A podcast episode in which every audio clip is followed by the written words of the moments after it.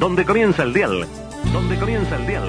Conversación finiquitosa, la Andraca llegó. ¡Chao! A las 5 en punto de la tarde, 5 en punto de la tarde. Una voz, la de Carlos Solé, la de Carlos Solé. I have a dream. I have a dream.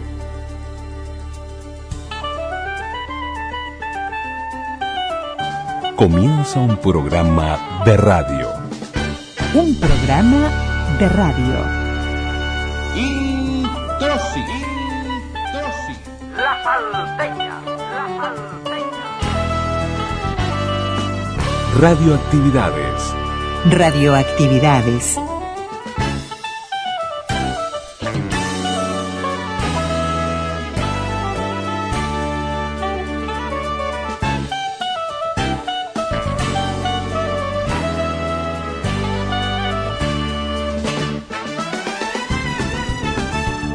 Celebramos la palabra.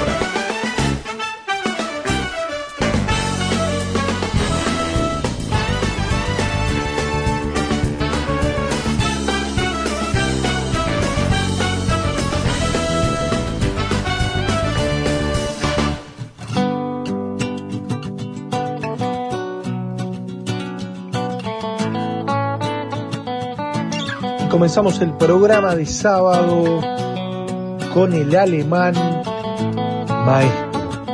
¿Qué va a ser pan y circo? Esto es un arte.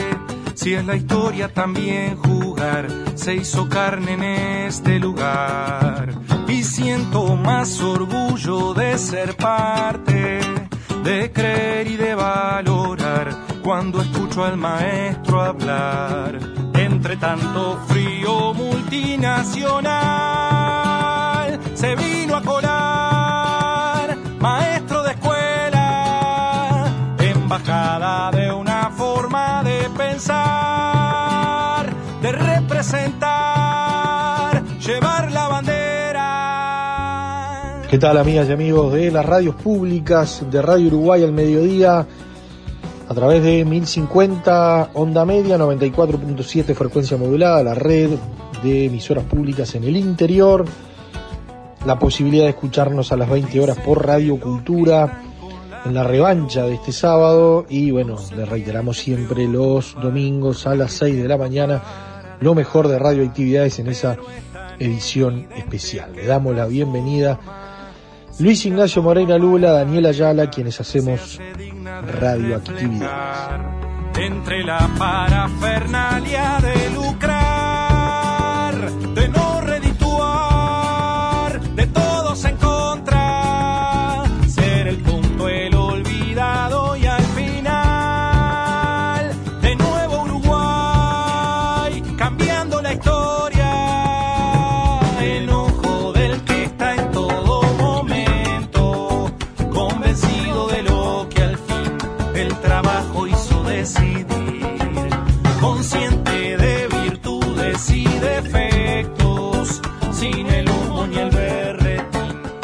Comenzamos con esta canción, con Maestro del Alemán.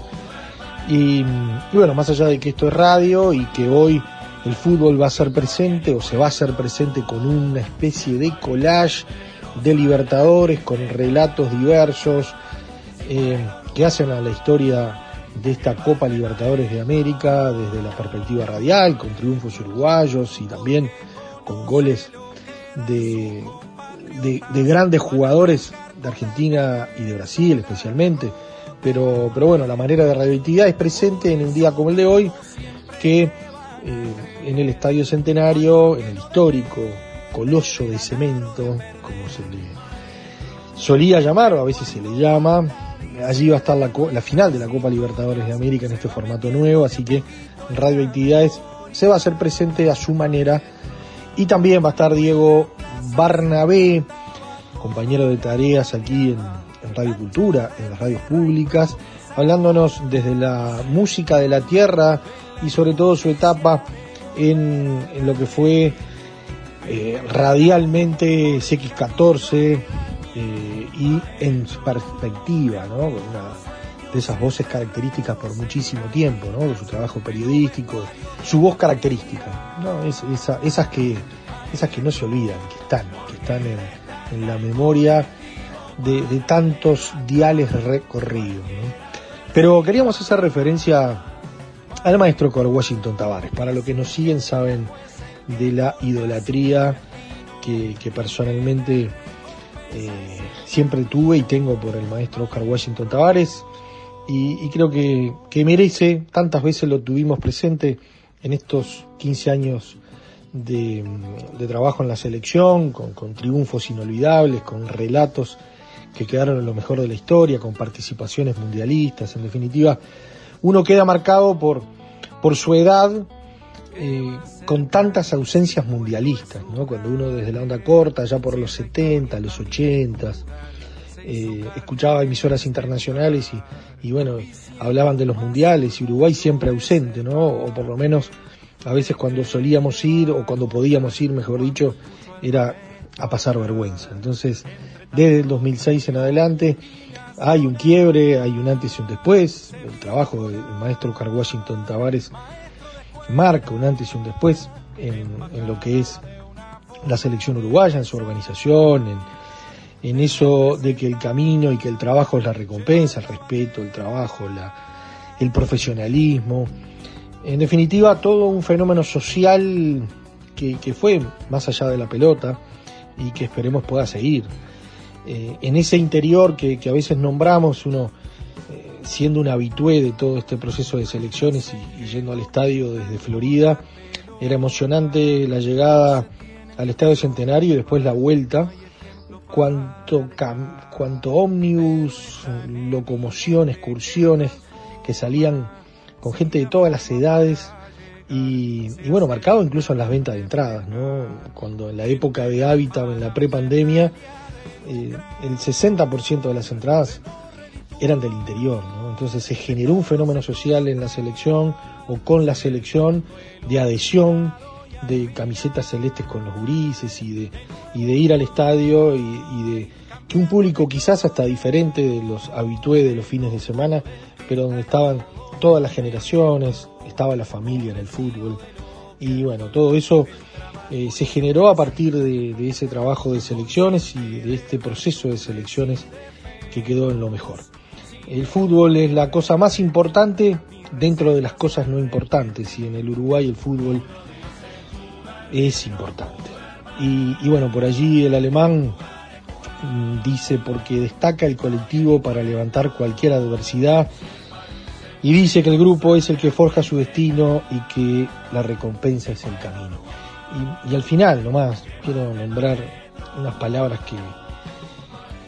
Y hago estas palabras mm, de Ricardo Piñairúa, que, que, en uno de sus Twitter, en el, en el momento en el cual sucedió lo que sucedió, establece un gracias por todo maestro, gracias por las alegrías recibidas, por las ilusiones concretadas, por los procedimientos aprendidos, por las conferencias magistrales. Gracias, maestro.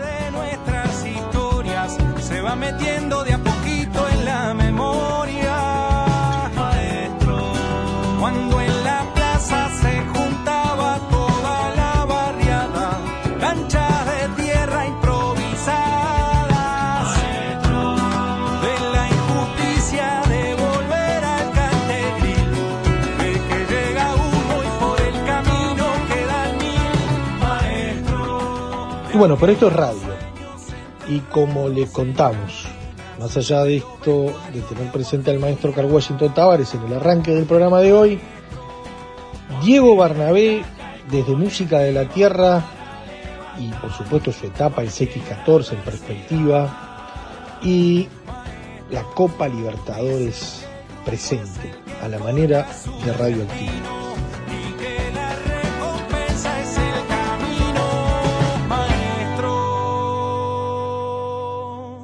Correo arroba radioactividades.org. Facebook. Radioactividades. Radioactividades. Twitter. Arroba reactividades. Arroba reactividades.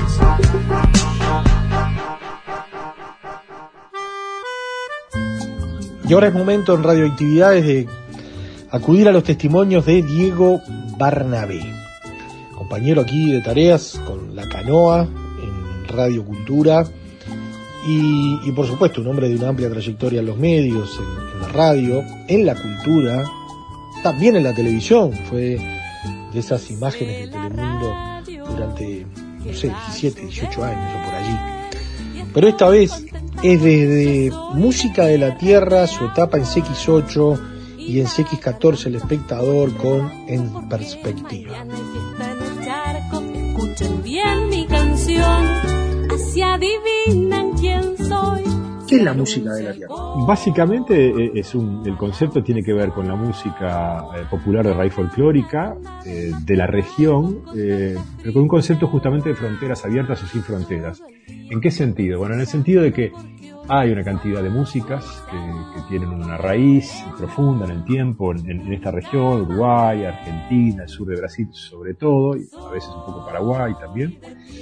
Eh, que, fueron y vinieron con, con eh, artistas, autores, compositores este, que se movieron, pero que también influenciaron este, artistas de, todos estos países, eh, de manera que, que hay un, un, una serie de géneros musicales que son comunes a estos países y que no respetan demasiado las fronteras políticas y que tienen que ver con un patrimonio musical del Uruguay, de la Argentina, de Brasil, de Paraguay, eh, que creo un poco en estos últimos años quizás esté un poquito olvidado, un poquito dejado de lado, eh, poco reinterpretado por los músicos más jóvenes, por lo menos eso estaba en el origen del proyecto Música de la Tierra, ¿no? Capaz que ahora el panorama es un poquito diferente.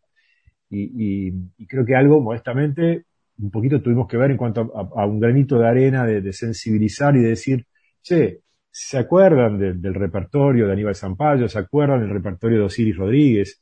Tienen presente a Citarrosa, parece este, una, como, un chiste decir que estás queriendo llamar la atención sobre el repertorio de Citarrosa, sin embargo, eh, la sensación cuando vos vas por el interior y recorres el Uruguay es que de alguna manera son canciones que uno las escucha y dice, sí, por supuesto, yo esto lo reconozco, esto tiene que ver conmigo, pero se van como dejando de, interpretar, eh, por lo menos los más jóvenes, eh, de repente no, no, no, lo tienen como una referencia para decir, ¿y yo por qué no puedo hacer una, versión actual de una canción de, del Sabalero, de Citarrosa y otros, ¿no?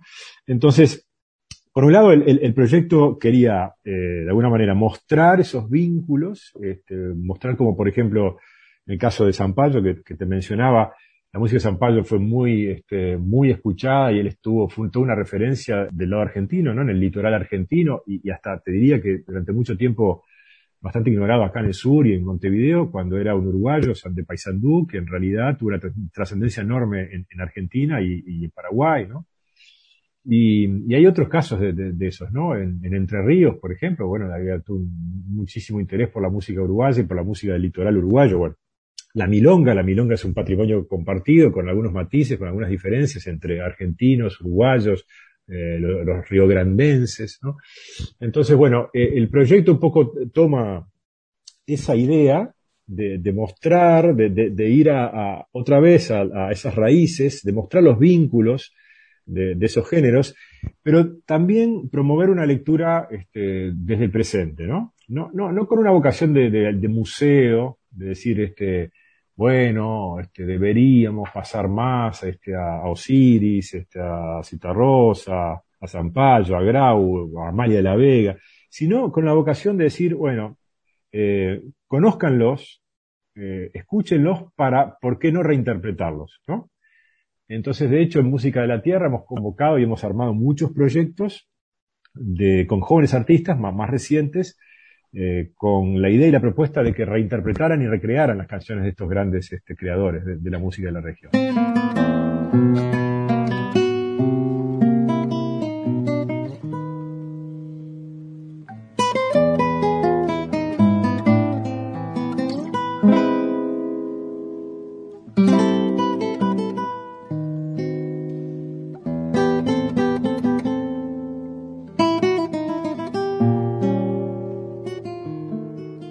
Este Música de la Tierra, ¿cómo apareció la canoa? Hay que decir que el proyecto, si bien nace ese concepto musical que yo te comentaba, rápidamente, en realidad, nosotros eh, sumamos otras expresiones culturales al proyecto. O sea, el, el, producto madre más conocido es un festival anual, en 48 horas, pero en realidad eh, ya ese festival comenzó a sumar talleres, comenzó a sumar una feria de productos artesanales, mayoritariamente eh, hechos con materias primas que vienen de, digamos, de la tierra, eh, una feria de productos orgánicos, bueno, toda una serie de, ingredientes que al final transformaron al, festival en sí como una gran fiesta, celebración del vínculo, de nuestro vínculo con la tierra. ¿no? Y el proyecto iba más allá de un festival, es decir, este, Música de la Tierra es un proyecto cultural que tiene eh, distintos como hijitos o derivados. Bueno, uno de ellos muy naturalmente era un programa de radio. Para un proyecto que, tiene un, si querés, un, punto de partida muy fuerte vinculado a la música, eh, pensar en la radio era, era, natural. Entonces, eh, allí nosotros este, sentimos que, que en algún momento, bueno, era como, como natural buscar que, que, existiera un programa de radio vinculado a música de la tierra. Y existió el interés, y el interés de parte de, de Radio Mundo, sobre todo de, de Villano Cotelo, de, que, que, dirige el programa En Perspectiva y hoy es eh, responsable de programación de Radio Mundo, que, auspiciado, que auspició el festival como radio durante varios años. Eh, existió de parte de ellos el interés de, de, que nosotros hiciéramos un proyecto vinculado a música de la tierra en Radio Mundo. Y, y lo hicimos a partir de septiembre de 2018 2019 y un pedacito del 2020 hasta que llegó este, la pandemia, la fatal pandemia, este, que golpeó muy fuerte a los medios de comunicación y que afectó económicamente, bueno, a todas esas empresas que, hicieron difícil de sostener muchos proyectos este, de programas, ¿no? Entre ellos Bacano. Eh, entonces, eh, toma como, como base eh, muchos contenidos que están presentes en el festival y otros que no necesariamente están presentes pero que de alguna manera tienen un parentesco. Eh, Música de la Tierra es un proyecto que, que trata mucho sobre la identidad, que, que, busca poner en cuestión la identidad nuestra, nuestra o nuestras identidades, ponerlo en debate, discutirlo, que aparezca un poquito esa discusión, eh, que aparezca el, el, el, tema patrimonio, patrimonio en sentido amplio, cultural, el, patrimonio intangible, bueno. Entonces todos esos temas están muy presentes en el programa de radio eh, tenemos una, sección que se llama el paisaje y el paisaje es a menudo un paisaje de naturaleza, un paisaje rural, pero también es un paisaje urbano, puede serlo perfectamente. Puede ser una callecita, un rinconcito de la ciudad, una casa, puede ser un árbol. Hemos hecho paisajes dedicados al jacarandá, este, o al ibirapitá, este, hace poquito el árbol de Guavillú.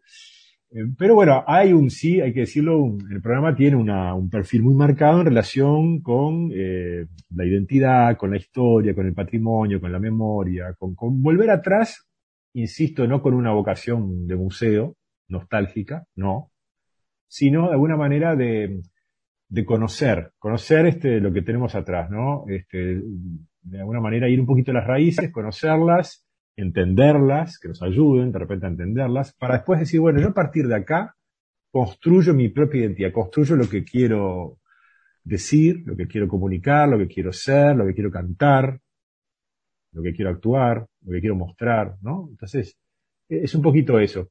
Este, practicar un poquito ese ejercicio de, la memoria, ¿no? Porque siento que la sociedad uruguaya es un poquito este, cruel con, con esto de la memoria, ¿no? Hay una tendencia muy, muy fácil a, decir, bueno, lo que importa es lo que, lo que pasa ahora, eh, lo que está de moda, ¿no? Está bárbaro, hay que estar atento a eso, pero no hay que olvidarse de, muchos que vinieron antes este, y que hicieron cosas muy importantes, ¿no? Y en la cultura, uff. En perspectiva. Un barbero, ¿cómo llega al espectador? Bueno, llega en una forma un poco accidental, porque en El Espectador había en los mediodías una audición que se llamaba La Hora Meridiana, que estaba dirigida por un señor Guillermo Millot, que utilizaba el seudónimo de Don Severo. Pero además, este hombre era un tenor lírico muy importante, cantaba de oído, no tenía ningún estudio musical, Recuerdo que ponía las grabaciones en ese tiempo de Tito Skipa, que era el tenor del momento, algo también de Fleta y, tal vez de Caruso, que en ese tiempo hacía 10 años que ya había muerto, pero subsistían algunas grabaciones. les copiaba el estilo perfectamente, pero perfectamente. Cantaba con el seudónimo de El Mirlo. Presidente Fujimori, gracias por recibirnos hoy aquí en el Palacio de Gobierno.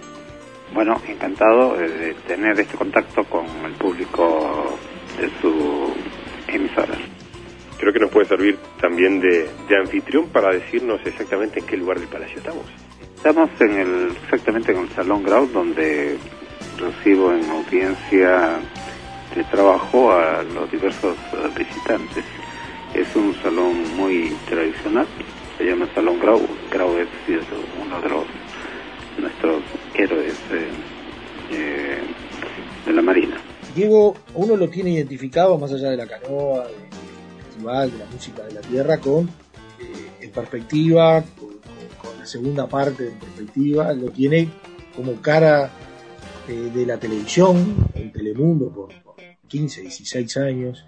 En realidad tu, tu vocación se nota y es donde vos eh, seguramente te sentís más cómodo es en esto de enlazar la cultura, las raíces, eh, con el trabajo en la radio. Eh, pero, pero era otro Diego el, que aparecía en, esas dos facetas que te nombré. No, no, porque está buena la pregunta, está buena, mirá, estando en radio, en perspectiva, en los 10 años que estuve en El Espectador con Emiliano Cotelo, eh, se dio un poco la posibilidad de, de, que yo tomara como uno de los temas dentro del programa eh, la información internacional.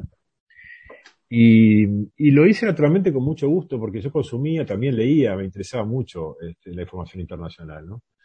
Eh, mi casa también era una casa, este, un hogar muy abierto a lo que pasaba en el mundo, a buscar información. Bueno, mi padre era francés y mi madre por su profesión, que era intérprete de conferencias, viajaba mucho, entonces mi madre viajó, recorrió toda América del Sur, este, de manera incansable como intérprete, viajaba permanentemente a Bolivia, Perú, a Chile, Argentina, Brasil, bueno.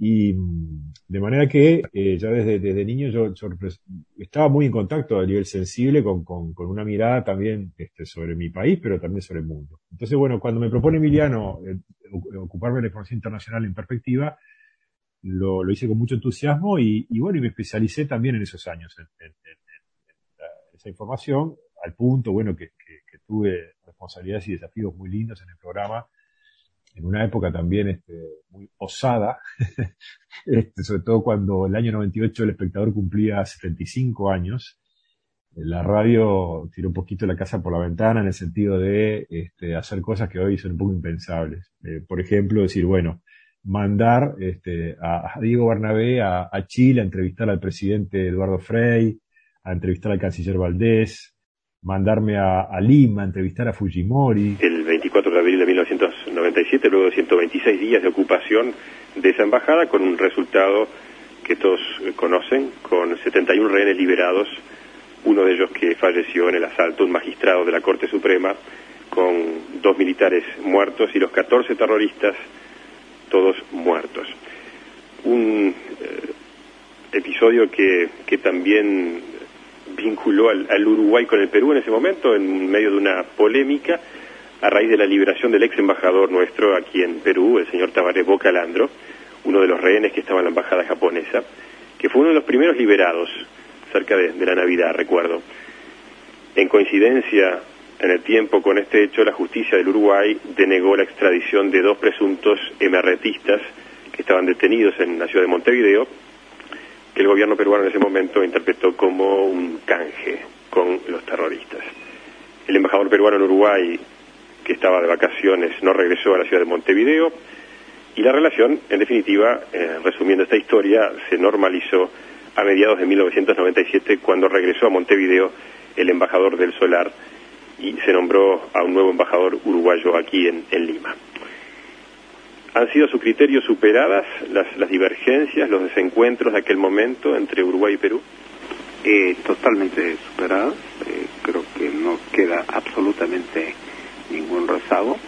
Sobre este hecho lo hemos comentado en varias oportunidades de una manera muy amigable y cordial con el presidente Sanguinetti. Viajaba especialmente para pasar entrevistas de radio, ¿no? Ya no televisión. Eh, bueno, pues entrevistar acá a Montevideo a Hugo Chávez, este, a Oviedo, el expresidente paraguayo, bueno, en fin, y, así una serie de personajes. Este, y bueno, y, y, y en definitiva me, transformé un poco en una, lo transformé un poquito en una temática que, en la cual me especialicé. A la par, que hacía periodismo cultural, en el propio programa, en perspectiva, y también de sociedad, los temas de sociedad en general. Y ya después, este, cuando llego a la a Telemundo, eh, yo venía un poquito con, con, con esa imagen de, de la radio y, y obviamente la- los temas culturales en, la televisión privada uruguaya lamentablemente son un poquito segregados dejados de lado. En cambio, en información internacional no es que tenga mucho más lugar, pero este, sí, eh, por lo menos tiene un lugar fijo, digamos, ¿no? Sí. Este, chiquito pero fijo. Y bueno, naturalmente me dijeron, es lo tuyo, Y, bueno, y, entonces este, fue así que durante 16 años en Telemundo yo asumí el desafío de especializar, de seguir especializándome en la información internacional. Y lo hice con, mucho gusto, con mucho placer. Y en paralelo, este, seguía trabajando en la cultura como gestor cultural, este, y al- un poquito de periodismo cultural en Telemundo, sobre todo en, una materia que, no tenía, los demás se ocupaban y que me habían pedido que se me ocupara, que eran las artes visuales. Entonces, eh, cada 15 días hacía hacía un informe vinculado a, a- artistas uruguayos este, en el campo de las artes visuales. En perspectiva. Periodismo sin concesiones. Perspectiva fue una gran escuela este, para los periodistas uruguayos, escuela de radio. eh, es muy importante esto, este, tomar un poquito de distancia, decirlo y, subrayarlo, porque, mira, en la, en la época, yo eh, después de Radio Independencia que te conté que fueron mis comienzos, pasé por Radio Sarandí cuatro años, ¿no? En la época de que estaban Never Araujo mañana y Traverso de tarde. Estuve, estuve en el equipo de Jorge Traverso eh, tres años, reforcé un verano el equipo de Araujo de mañana y un año con Sonia Brexit. Este, tuve también la suerte de trabajar con todos ellos.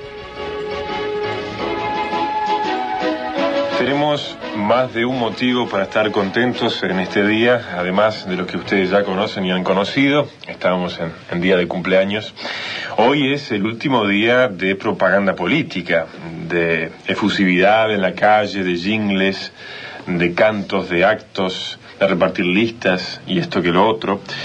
Y hoy queremos, por lo tanto, ofrecerles un trabajo especial que les hemos preparado con Gerardo Caetano, investigador, historiador, ustedes saben, colaborador de esta casa hace ya unos cuantos años, que ha, eh, bueno, necesitado de la colaboración de mucha gente y que se ha apoyado justamente en esa colaboración. Pretende ser un pequeño, modesto homenaje a la democracia uruguaya, a los partidos políticos y a esa fecha del próximo 27 de noviembre, acto cívico por excelencia de los uruguayos cuando votemos en las elecciones nacionales. Gerardo, bienvenido.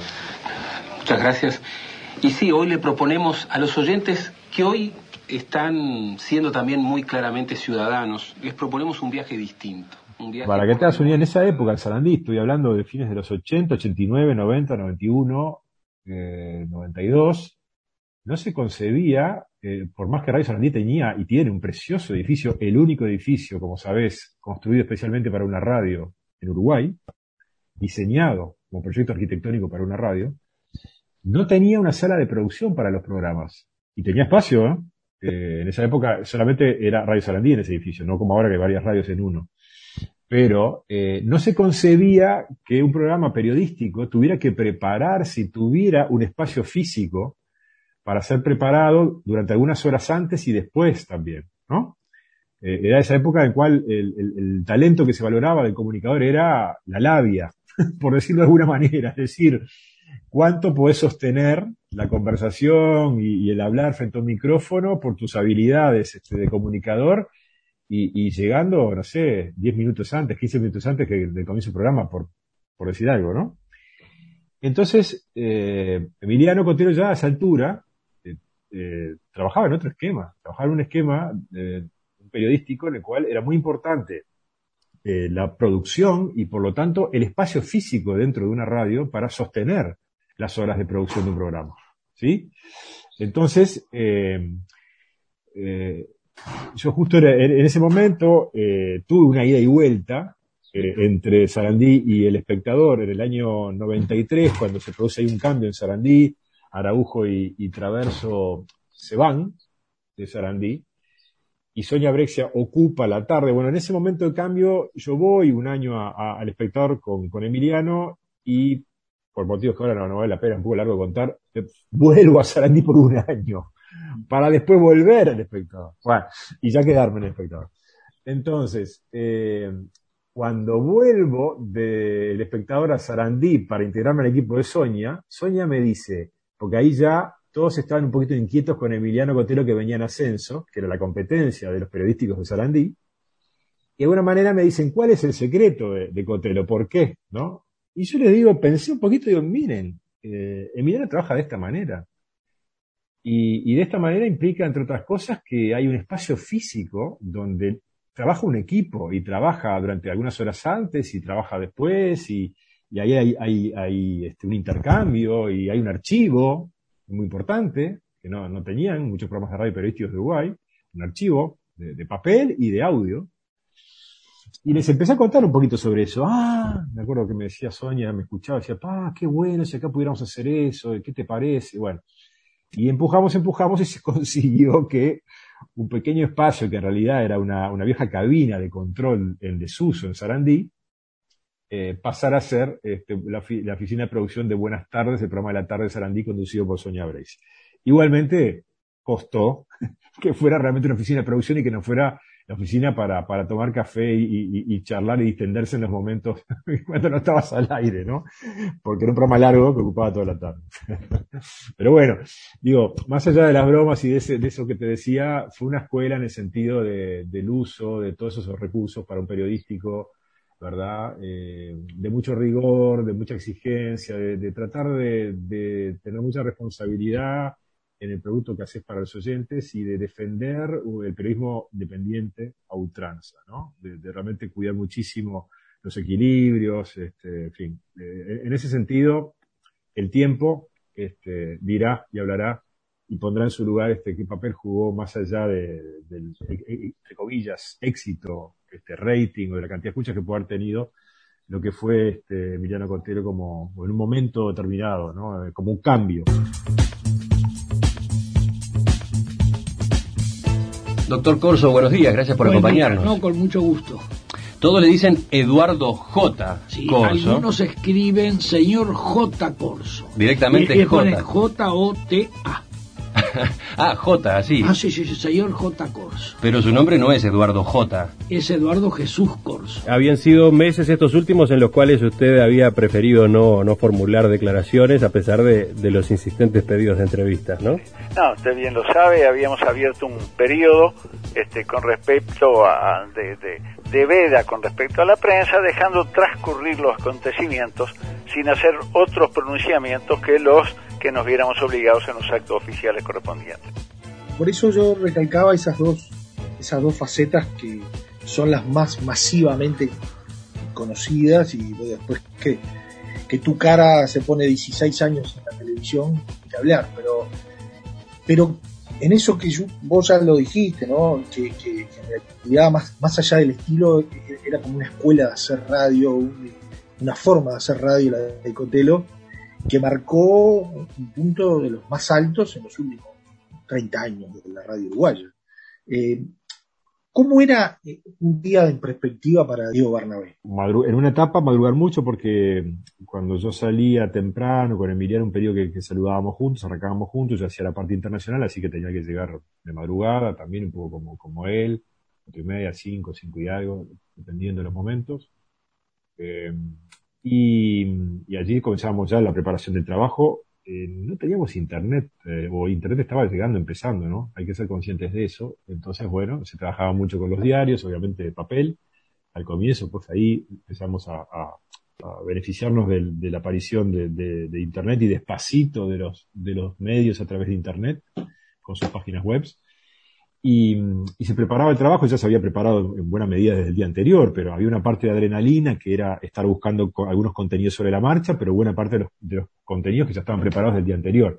En mi caso, la información internacional era sobre la marcha, porque era lo último, lo más fresco, ¿no? Entonces yo me acostumbré mucho a eso de, estar, este, eh, bueno, muy atento desde temprano a, los cables de agencia, en esa época todavía, impensable ahora saber que había una máquina que, que que te iba este, escupiendo papel, imprimiendo sobre papel las noticias, que en este caso eran de la agencia EFE, que recibíamos allí en, la redacción de, Perspectiva en, El Espectador.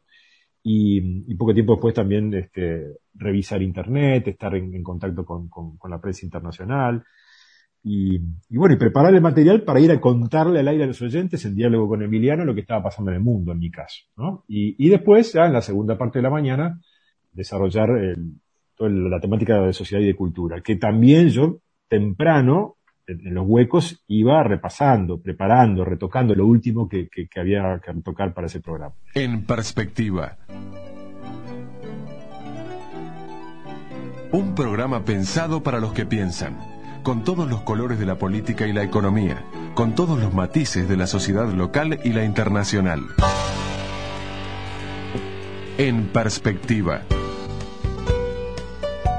de lunes a viernes a las 7, con la dirección y conducción de Emiliano Cotelo, por El Espectador, la primera radio. Nosotros concebíamos, y, yo defiendo mucho eso, eh, un periodismo cultural en el cual vos podés hacer el mismo tipo de periodismo que, que el periodismo político, podés ponerle la misma, el mismo rigor, eh, el mismo interés, la misma independencia aplicada, el mismo método eh, aplicado a la, a la, práctica periodística con los temas culturales. Eh, hay como una, una cuestión ahí un poquito instalada, que parece que el periodismo cultural es solamente especie de, cobertura de, lo que pasa en el tiempo libre, de decir, bueno, va a estar tal artista en tal teatro y ya está, y, y, y se termina ahí. Yo creo que no, que, que, el periodismo cultural también debe ocuparse de las políticas culturales, ¿verdad? De, digamos, de todo lo que se, se piensa o se concibe o se hace desde el, desde el público, desde los gobiernos locales, nacionales, ocuparse de esas problemáticas, plantear temas de reflexión, de discusión, plantear temas conceptuales, debates con, conceptuales también, ¿no? meterse con todas esas cosas, no solamente decir este me gustó el último disco de tal o cual o, qué bueno el premio que sacó este o aquella, ¿no? Este, o una entrevista donde uno hace un, digamos un, mano a mano con un artista, que eso también, por supuesto, es parte de, de, del periodismo cultural. Eh, pero me parece que, que, tenemos un poquito el desafío de meternos y, y, hay como una zona allí gris, media vacía, que tiene que ver con la cultura, donde parece que lo, los periodistas culturales no se meten demasiado. Por poner un solo ejemplo, muy gráfico, cuando eh, el Estado decide, en el final de la administración anterior, el, el gobierno del Frente Amplio decide la compra del Museo Gurbich, el artista plástico José Gurbich, aparece ahí como una pequeña discusión en algunos espacios, sobre todo en la prensa, dos o tres voces que dicen, che, pero ¿tiene el Estado que comprar un museo como el Museo Burbich? Eh, ¿No habría que replanteárselo? ¿No debería antes este, comprar otro tipo de, Era el museo y la colección, y una parte de la colección de, de José Burbich. Bueno, comienza ahí una, pequeña discusión o debate, pero que se limita a dos o tres medios, eh, en búsqueda, en alguna columna de algún semanario, y por ahí queda la cosa, ¿no? Y, y, en realidad era un tema interesantísimo y apasionante, ¿no? Eh, eh, hasta la propia ministra de la época, Muñoz, tuvo que ir al Parlamento a, responder, porque después de que apareció un poquito el tema, discutido en algunos espacios, algunos legisladores, ah, ¿cómo es esto? Levantaron la mano y, y dijeron, bueno, no, para que venga la ministra a dar explicaciones, ¿no? Bueno, ese tipo de temas es como que caen ahí en una zona un poquito gris en la cual parece que los periodistas que se dedican al espectáculo o a los temas culturales, ah, no, esto como que no, no es lo mío, ¿no? Y sí, sí es materia para el periodismo cultural, ¿no? Por lo menos plantear estas cosas, estos temas, este, ponerlos sobre la mesa. Entonces, este, eh, yo por lo menos en, a partir de justamente de la experiencia en perspectiva, eh, me convencí de esto, ¿no? De que había que llevar la misma metodología, la misma cabeza, el mismo rigor a una, una amplia gama de temas vinculados a la, a, a la cultura que, que no estaban siendo tratados.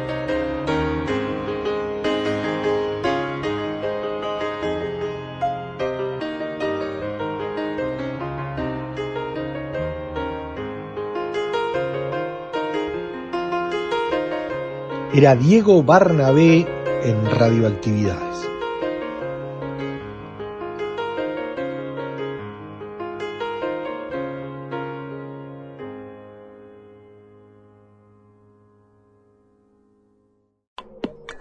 Correo arroba radioactividades.org. Facebook, Radioactividades. Twitter, arroba reactividades. Arroba reactividades.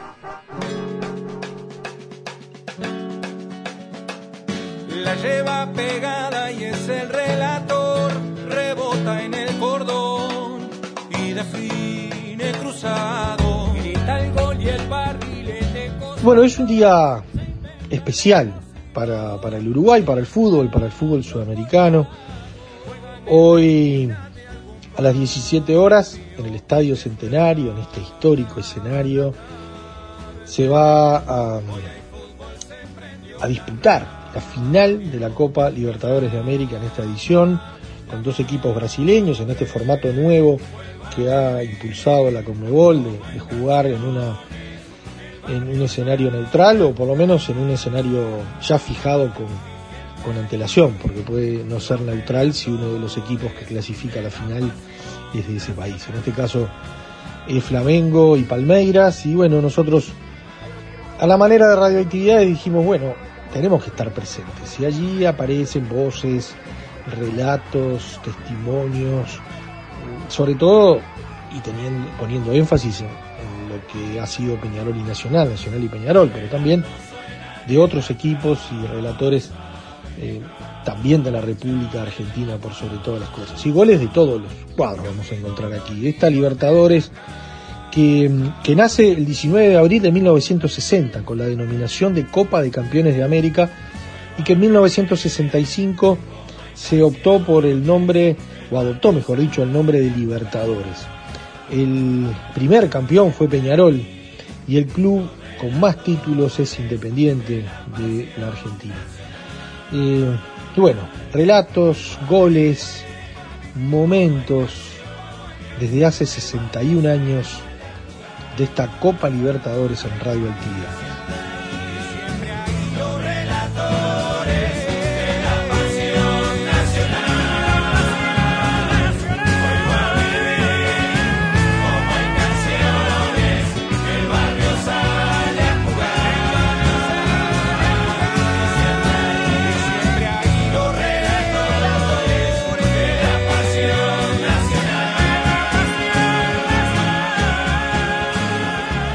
El número 3 de Independiente tira en procura de Savoy. Domina al extremo izquierdo.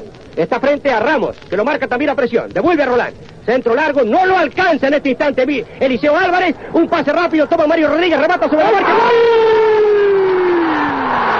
¡Gol! De Independiente. Magistral la acción de Savoy, ejecutó el centro, atacó Rodríguez, tiró de emboquillada, superando a los 35 minutos la salida de Sosa. Con un tiro cruzado sobre el poste izquierdo, Mario Rodríguez anotó el primer tanto de la jornada. Independiente 1, Nacional 0. Lleva la pelota Caetano, se acerca a la línea media argentina, va entrando frente a la marcación de Mura, tira, pega el cuerpo de Mura, alcanza Sabón, Sabón para Mura, va transportando Mura, campo adversario, adelanta frente a Pablo López, otro peligro de gol, sabe el arquero, de va a tirar, está frente al arco, tira. ¡Gol de Independiente Mura! Impresionante, amigos. Arrancó Mura desde más allá de la mitad de la cancha. Vio que tenía la oportunidad, pero estaba todo su cuadro atrás. Solamente él contra tres defensores de Peñarol. Avanzó resueltamente. Dejó en el camino a Tito González. Dejó en el camino a Pérez. Le salió finalmente el guardaballa, abriéndose hacia un costado Mura.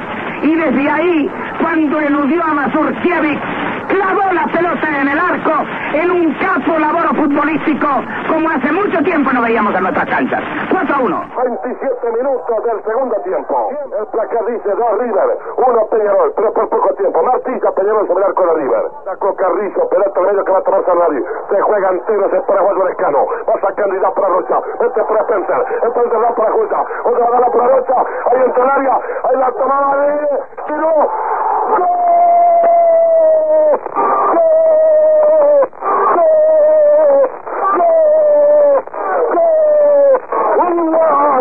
Uruguay,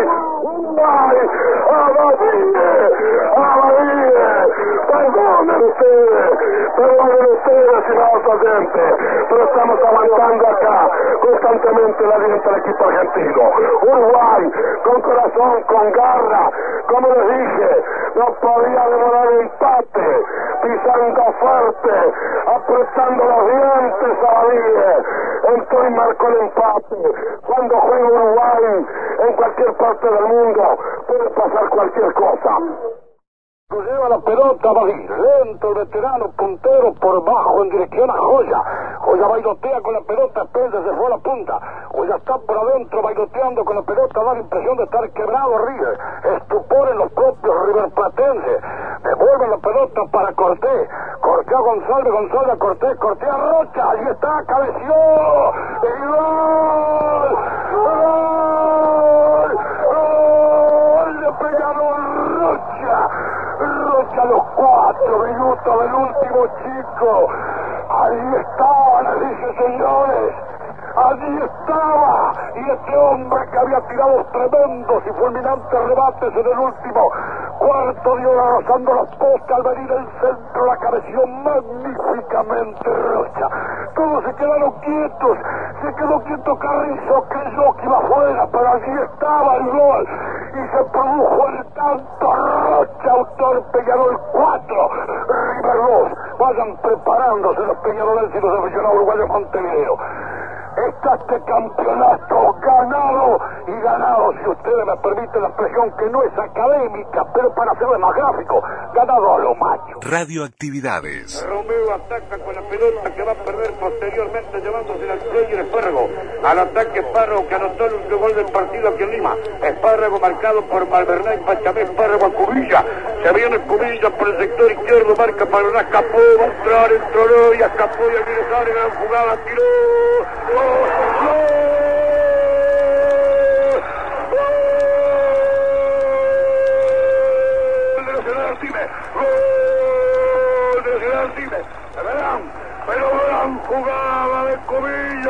Cabezazo de Artime, segundo gol de Nacional a los 27 minutos de juego.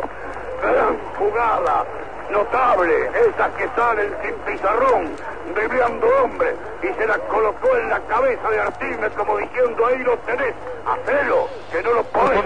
José Moreira para Nacional. Se la pide Morales, vino para Morales, reclama el pase Victorino, vino de Morales para Victorino, escapa Mauro Calvao cuando el árbitro dice que hay foul contra Victorino.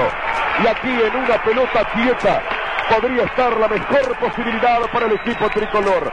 Va a tirar Julio César Morales frente al vértice del área. Bastante sesgado, ideal para su comba. Hacia el vertical izquierdo se adelanta Morales, jugó para Moreira, rosa de fondo, tira el centro. Victorino, ¡gol! ¡Gol!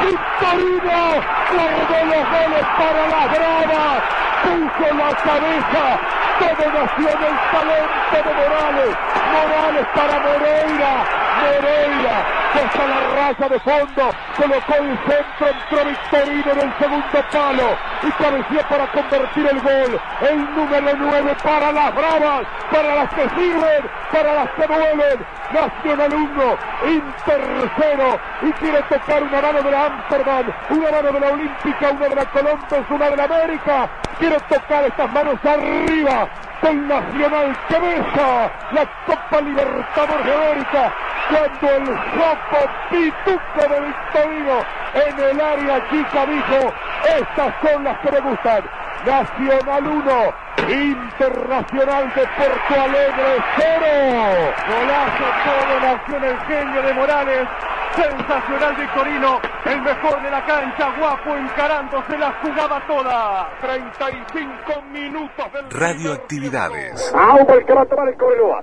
Cero Peñarol, cero Cobreloa. Allí viene un Auber Martín atrás para Guille. Va a impulsar la pelota, Guille va a terminar el partido. Ubica la pelota, Guille. Violento a campo de Peñarol. Se elevó Cindiero con Olivera. Lo pasó los dos, salta Diogo, resta.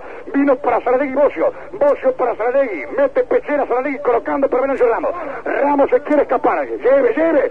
Ataca Ramos contra la pelota. Lo marca el arcón, puntea Ramos a Morena. ¡Puede ser! ¡Está!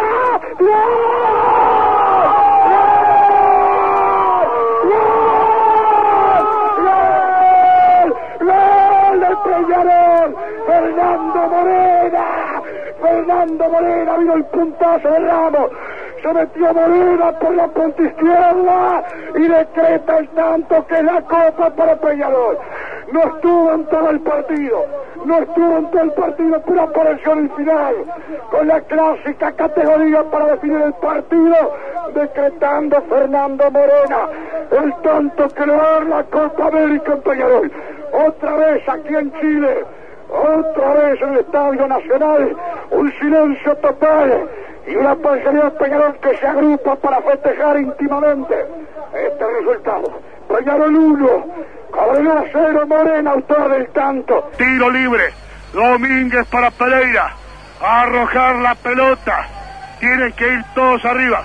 El físico no responde a la mente. Estamos en la hora. Lanzamientos para Goncalves. Quitó Bataglia. Está saltando Viera. Vino para Silva. Centro para Villar. Rechaza la saga para Luna. Devolvió Viera para Villar. Villar para Aguirre. Enganchó, enganchó, enganchó. ¡Tiró!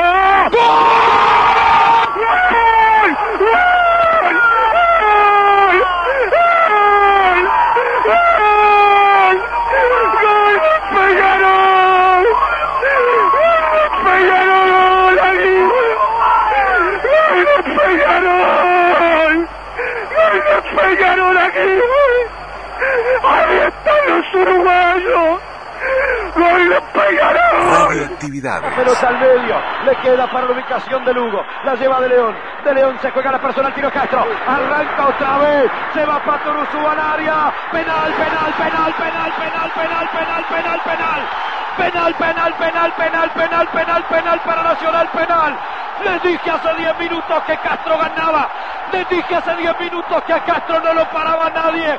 Que Paturuzú arrancaba y mataba. Y Paturuzú arrancó y mató. Y lo tuvieron que bajar. Y aquí, señoras y señores, en el pie derecho seguramente de Juber Lemos, Nacional encontrará el tercer gol. El que le puede dar la distancia definitiva. El que le puede dar la ventaja definitiva. El que puede hacer otro milagro para este Nacional de espalda con espalda es el Hugo de León. Me parece que será el Hugo de León. El Hugo de León que pone la pelota contra el piso. Le dice soy yo. Le va a pegar de León. 34 minutos. 34 minutos. El Hugo de León frente a la pelota y frente a la historia. 75 mil personas que gritan, que se abrazan, que se miran. Le va a pegar de León. Arco delante de la tensión. Si va adentro es copa, me parece. Si va adentro es copa, Niul me parece que no tendrá fuerzas. Le va a pegar de León. Arco de la Amsterdam. El Hugo, el Hugo, El Hugo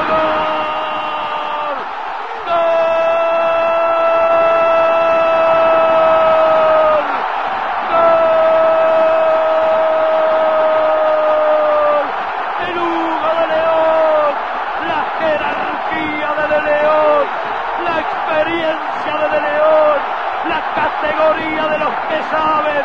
Agarró la pelota abajo del brazo, la puso en el punto penal, dijo le pego yo y la acarició contra un palo. Así le pegan los que saben. Locura del centenario. Nacional 3, Newell 0. Vayan preparándose para Japón. Prendí la radio como en un ritual pagano misterioso y futbolero. Crucé los dedos una vez más por los colores de mi amor. Entró mi cuadro, hoy salió a matar. Explota el mundo y yo me muero. Por la galena los escucho entrar, que me reviente el corazón. Estoy ahí, ya sé que no, pero yo estoy ahí. Si el tipo de la radio me lo cuenta. Nos vamos con Tabaré Cardoso, el de la radio. Por allí dice Tabaré, prendí la radio como un ritual. Y bueno, eso es radioactividades. En esa frase se resume, si se quiere, y, y bueno, y este vínculo del fútbol y la radio, la radio y el fútbol, que es eh, indisoluble, ¿no? Esto marca, si hoy mencionamos al Estadio Centenario, mencionamos las transmisiones de fútbol, mencionamos eh, en 1930 y estas casas radiales de la radio oficial, y bueno, allí aparece ese vínculo desde el estadio, la radio, el fútbol, y, bueno, naturalmente las Libertadores fueron después, por los años 60, pero la radio y el fútbol siempre están allí presentes, ¿no? Hoy casi es un espectáculo televisivo en muchos aspectos, pero la radio sigue estando, sigue presente. Y nos vamos con el tipo de la radio, entonces, de álbum Poética Murguera del año 2002. Y mañana los invitamos a un programa muy especial. Se cumplen exactamente los 50 años de las elecciones de 1971. Año complejo, elecciones que dieron mucho que hablar, muy controvertidas, quizás las más controvertidas de la historia, ¿no? Y después lo que desencadenó o lo que se desencadenó en esos 70, años de convulsión política. Y bueno, un año que quedó marcado en la historia y que a 50 años, también en domingo, nosotros lo, lo traemos a nuestra manera.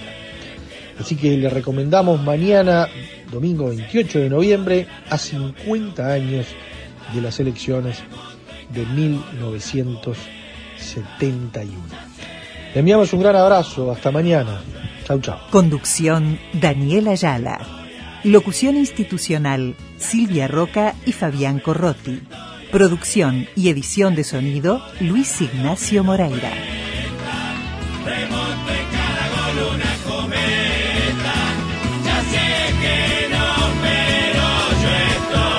Celebramos la palabra.